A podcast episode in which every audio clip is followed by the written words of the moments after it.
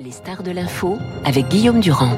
Bonjour François Villeroy Gallo, nous sommes avec vous donc en direct avec le gouverneur de la Banque de France. C'est la nouvelle enquête du 20 décembre au 5 janvier, c'est la grande enquête auprès de 6500 entreprises qui permet de savoir au fond, quel est le moral des chefs d'entreprise, quel est l'état de leurs commandes, de leur trésorerie, de leurs inquiétudes par rapport évidemment à l'énergie, et puis ça va nous permettre aussi de parler des taux, euh, puisque c'est une des raisons qui fait qu'un certain nombre d'entre eux sont relativement inquiets ou au contraire euh, plutôt euh, optimistes. Alors ce qui m'a frappé dans les chiffres de cette enquête que j'ai consultée, c'est non seulement une certaine forme de résilience qui existe chez les dirigeants, mais en même temps, j'allais dire une certaine forme de optimiste puisque je lis euh, l'activité a progressé et se maintiendra en janvier, ce qui est quand même plutôt dans le contexte actuel de la guerre en Ukraine une bonne nouvelle. Euh, bonjour Guillaume Durand. Alors effectivement, c'est une enquête très importante que nous réalisons chaque mois auprès de plusieurs milliers d'entreprises de toute taille, de tout secteur, de tous les mhm. territoires. C'est les hommes et les femmes de la Banque de France qui le font sur le terrain. Et j'aurais tendance à dire que dans la période d'incertitude que nous vivons et qui dure, souvenez-vous, depuis à peu près trois ans, hein, mhm. depuis le Covid, c'est vraiment le meilleur thermomètre avancé de l'économie française. Et on a les chiffres grâce à vous ce matin. Alors on a les chiffres effectivement qui viennent de sortir et qui nous disent, c'est vrai, que l'activité en France résiste plutôt mieux que prévu. Alors, ça ralentit. Hein mmh. euh, on est sur une croissance faiblement positive, mais, mais, mais globalement ça tient. Vous vous souvenez que la grande question qu'on se posait, c'est est-ce que sur le quatrième trimestre de l'an dernier, on est passé à une croissance zéro, voire à une croissance négative, ce qu'annonçaient certains. La réponse est non. Nous, nous pensons qu'il y aura une croissance alors faiblement positive euh, à plus 0,1%. Et puis quand on regarde 2023, alors là on est plus dans l'ordre de la prévision, nous avions dit au mois de décembre dernier que nous nous attendions à une croissance beaucoup plus faible, hein, le ralentissement mmh. est là, mais qui reste positive à plus 0,3%. Je confirme ce chiffre ce matin. Et en tout cas, ce qu'on peut dire, ça je crois que c'est extrêmement important, compte tenu de ce que nous disent les chefs d'entreprise, ce que nous disent cette enquête, c'est que la France va éviter un scénario d'atterrissage brutal, de récession dure. Or, souvenez-vous, on craignait ça euh, à la rentrée de, de, de, de mmh. septembre-octobre.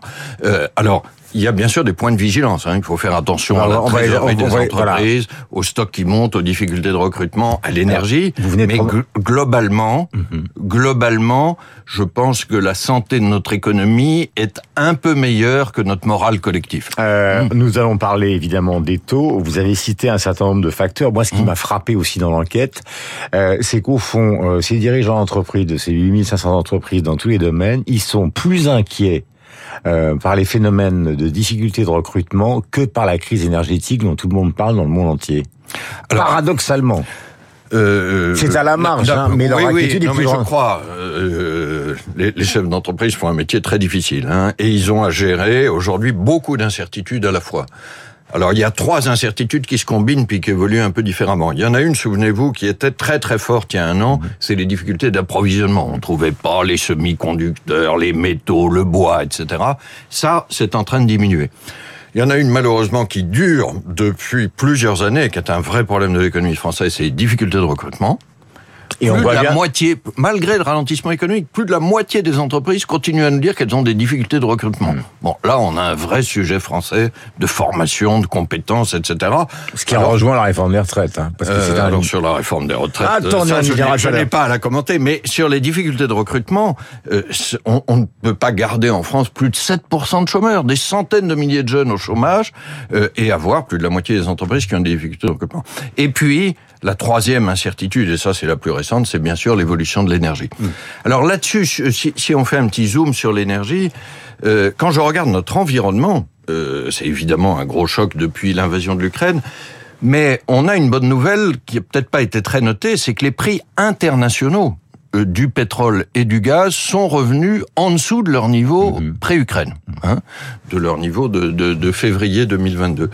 Euh, simplement, la traduction de ça dans les prix que payent effectivement les consommateurs ou les chefs d'entreprise, elle, elle est un peu différée, modifiée, parce qu'il y a eu le phénomène de bouclier tarifaire qui a changé les choses. Euh, nous sommes, François Villeroy de Gallo, dans l'industrie, dans les services. Alors, il y a des domaines que les soldes commencent aujourd'hui. Euh, on va pas rentrer dans le détail, mais il y a des domaines dans l'habillement qui n'est pas le luxe euh, mais l'habillement classique où euh, on voit que les soldeurs ils démarrent à moins 50 parce qu'ils ont l'impression que le pouvoir d'achat a quand même considérablement baissé, que les gens sont extrêmement prudents. Donc est-ce qu'on peut faire un panorama justement des différents secteurs, bâtiments, industrie, automobile, optique? Est-ce qu'il y a des secteurs qui sont très optimistes et des secteurs qui sont très pessimistes? Alors je me méfie toujours un peu des mots optimistes et pessimistes parce que ça, ça renvoie probablement Enfin, des qualités l'enquête. Mais oui. disons, disons Dans plus ou moins, plus ou moins moyen- confiant ou plus ou moins Ouais. touché. Alors ça, c'est très lié à ce que vous disiez sur l'énergie. C'est-à-dire que le secteur des services est moins touché par l'énergie. À l'autre bout du spectre, l'industrie, et notamment certaines industries qui consomment beaucoup d'énergie, elles sont davantage dans l'incertitude et la montée de leurs coûts. Le bâtiment par exemple. Alors, le, le bâtiment est un peu en situation intermédiaire. Il souffrait beaucoup des difficultés d'approvisionnement, comme celle-ci diminue. Euh, voilà, sur le bâtiment, il y a une situation moyenne. Bon, à travers tout ça, il y a malheureusement une constante, c'est l'inflation. On n'en a pas parlé jusque-là, Ben, on va y arriver. mais l'inflation est trop forte. Euh, elle devrait diminuer avec cette baisse des prix de l'énergie dont, dont, dont je parlais. Euh, nous pensons, elle est aujourd'hui, quand je, je raisonne sur euh, l'indice harmonisé européen, elle est à 6,8% en France. Nous pensons qu'elle devrait descendre, elle devrait connaître son pic là au cours de ce premier semestre et descendre vers 4% à la fin de l'année. Mais ça, c'est encore trop. Nous allons ramener, je le dis ce matin, nous, Banque de France, Banque Centrale Européenne, nous allons ramener l'inflation vers 2% d'ici fin 2024, fin 2025. Par quel moyen Ça, c'est très important. Alors ça, c'est ce qu'on appelle la politique monétaire, Ouais, justement et, nota- notamment le, le niveau des taux d'intérêt. Mais c'est très Parce là, ils vous important. attendent beaucoup sur ce sujet-là. Beaucoup de chefs d'entreprise en parlent. Hein. Euh, absolument. Mais euh, pour- pourquoi c'est très important de, de diminuer l'inflation et de la ramener vers 2% Parce que vous parliez euh, des doutes, du pouvoir d'achat qui diminue, de la perte de confiance. L'inflation, c'est une maladie grave pour ça. Et donc, il faut qu'on soigne la maladie. Attends, le remède, c'est une montée raisonnable des taux d'intérêt pour ramener la confiance à la fois des consommateurs et des entrepreneurs. Est-ce qu'on peut avoir une idée du niveau du Alors, euh, les taux d'intérêt... curieux, hein, c'est une nature. Non, non, non, non, mais je suis là pour répondre à vos questions, Guillaume Durand. Euh, les taux d'intérêt, euh, il faut se souvenir que pendant des années, ils ont été exceptionnellement bas, parce qu'au contraire, on n'avait pas assez d'inflation. Souvenez-vous, à l'époque, on parlait même de cette chose euh, étrange que sont des taux d'intérêt négatifs. Alors depuis, je vais parler des taux de la Banque Centrale Européenne. Les taux que payent effectivement les emprunteurs peuvent être un peu plus élevés, parce que ça dépend de leur profil de risque, mais nous avons monté les taux de la Banque Centrale Européenne à 2% aujourd'hui. Ça, c'est ce que les spécialistes appellent euh, la zone de normalisation ou le taux neutre. Qu'est-ce que ça veut dire? C'est que à ce niveau-là, euh, on accélère ni ni ne freine l'inflation. Il va falloir sans doute aller un peu au-delà dans dans les mois qui viennent. C'est-à-dire? Euh, ça, je peux pas vous dire encore le niveau. Je vais essayer de... Non, mais ça, je ne vous le dirai pas, y compris parce que je ne le sais pas, Guillaume Durand. Pourquoi? Parce qu'il faut être très pragmatique en la matière. Et vous savez que Quand les on- gens qui vont acheter, pardonnez-moi de vous interrompre, hein, les gens qui sont euh, sur l'approche d'un achat immobilier, ils sont extrêmement euh, sourcilleux sur cette affaire-là. Parce que vous le rappeliez, on était sur des taux négatifs, on a même longtemps été à zéro, voire très très peu. Donc euh, un- une vie qui s'engage avec un achat immobilier, la- la- le Oui, niveau des alors- taux, c'est très important. Guillaume Durand, vous avez tout à fait raison. Je termine juste sur nos taux à nous et puis on va dire un mot des, des taux du crédit immobilier. Euh, sur nos taux à nous, nous les décidons toutes les six semaines à Francfort autour de Christine Lagarde. Et je plaide vraiment le pragmatisme, c'est-à-dire qu'il faut regarder où en est la situation de l'inflation, les perspectives de l'inflation. Il faudra que d'ici l'été, nous soyons arrivés à ce que les spécialistes appellent le taux terminal, c'est-à-dire le taux qui effectivement ramènera ensuite l'inflation vers 2%. Alors sur le crédit immobilier, vous avez raison, c'est une décision qui est essentielle pour les emprunteurs. Alors là, le système français a un grand avantage, dont on ne parle pas beaucoup, c'est qu'on emprunte à taux fixe. C'est-à-dire, quand vous faites un emprunt de crédit immobilier, imaginons là, maintenant, en janvier 2023, vous savez que sur la durée du crédit, ça peut être 15 ans, 20 ans, même un peu plus, Ça reste. vous paierez des charges d'intérêt qui ne varieront pas Absolument. en fonction des décisions de la Banque centrale.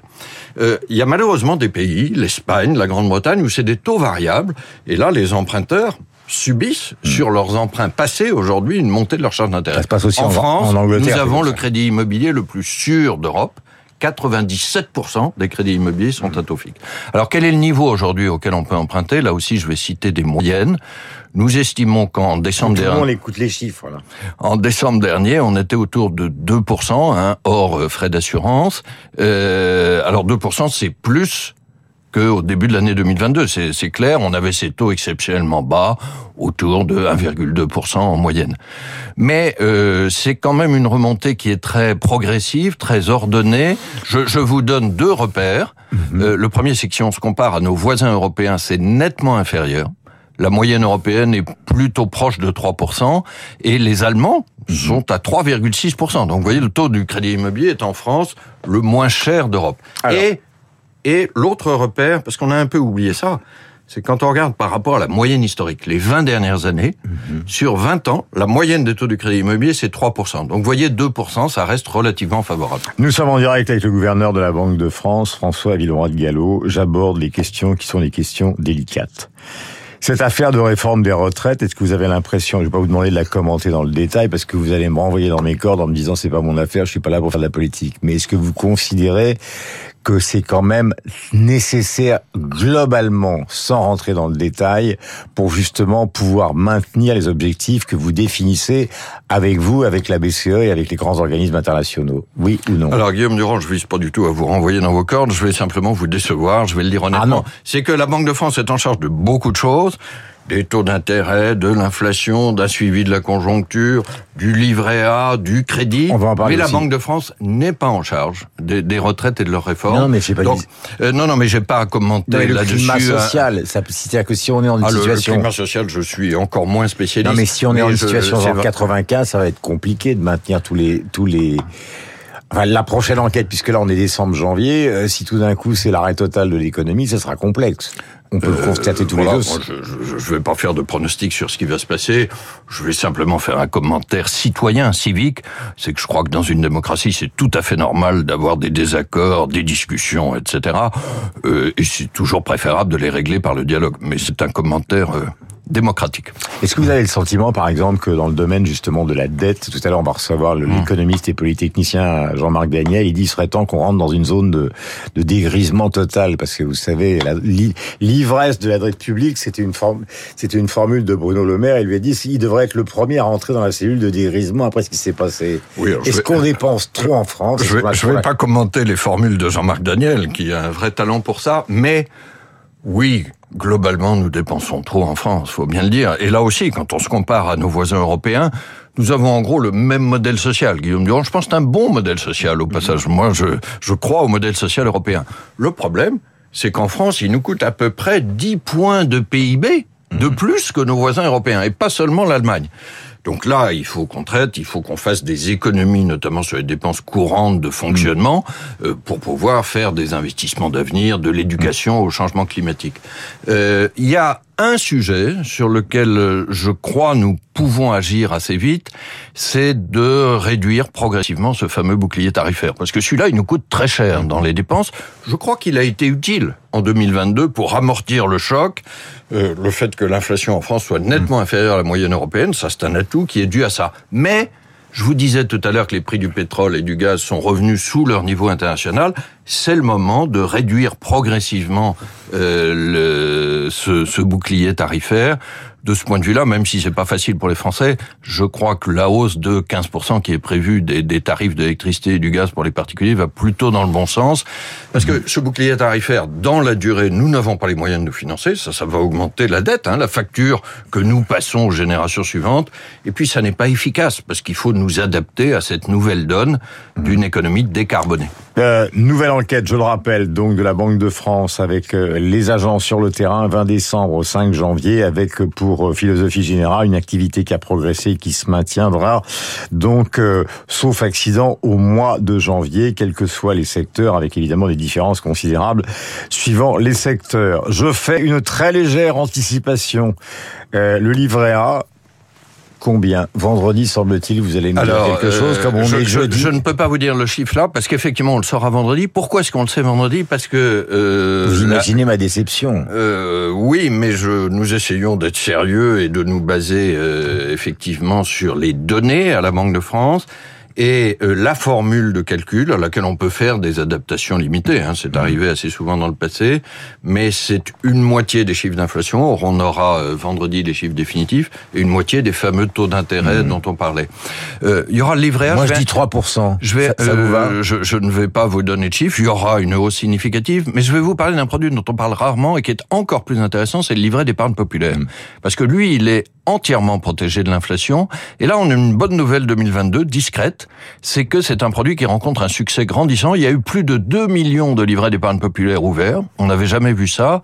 Et on s'approche aujourd'hui des 8 millions et demi de porteurs. Euh, il y a encore un potentiel parce qu'il y a 15 millions de Français qui auraient droit au, liv- au- au livret d'épargne populaire. Donc, vous voyez, il y a, il y a encore de la marge de progression. Euh, ça, euh, c'est le produit aujourd'hui le plus intéressant pour ceux qui y ont droit. Le gouverneur de la Banque de France, François Villeroy Gallo, était notre invité. Donc ce matin, on aura un chiffre euh, définitif sur le livret A. Donc demain, merci mille fois d'avoir voulu Après-demain. et d'être venu. Oui, après-demain, pardonnez-moi. Oui, c'est vrai que nous sommes que mercredi, mais j'anticipe. C'est mon impatience naturelle. Cette enquête est celle du 20 décembre au 5 janvier. À bientôt, j'espère, pour une nouvelle enquête et de nouveaux résultats. Merci d'avoir fait cette radiographie de l'économie française dans un jour qui est très important au lendemain d'annonce de la réforme des retraites. Il est pile 8h30. Vous êtes sur l'antenne de Radio Classique. Voici que Augustin Lefebvre, David Abiquière pour la revue de presse et après Jean-Marc Daniel et Marc Lambron.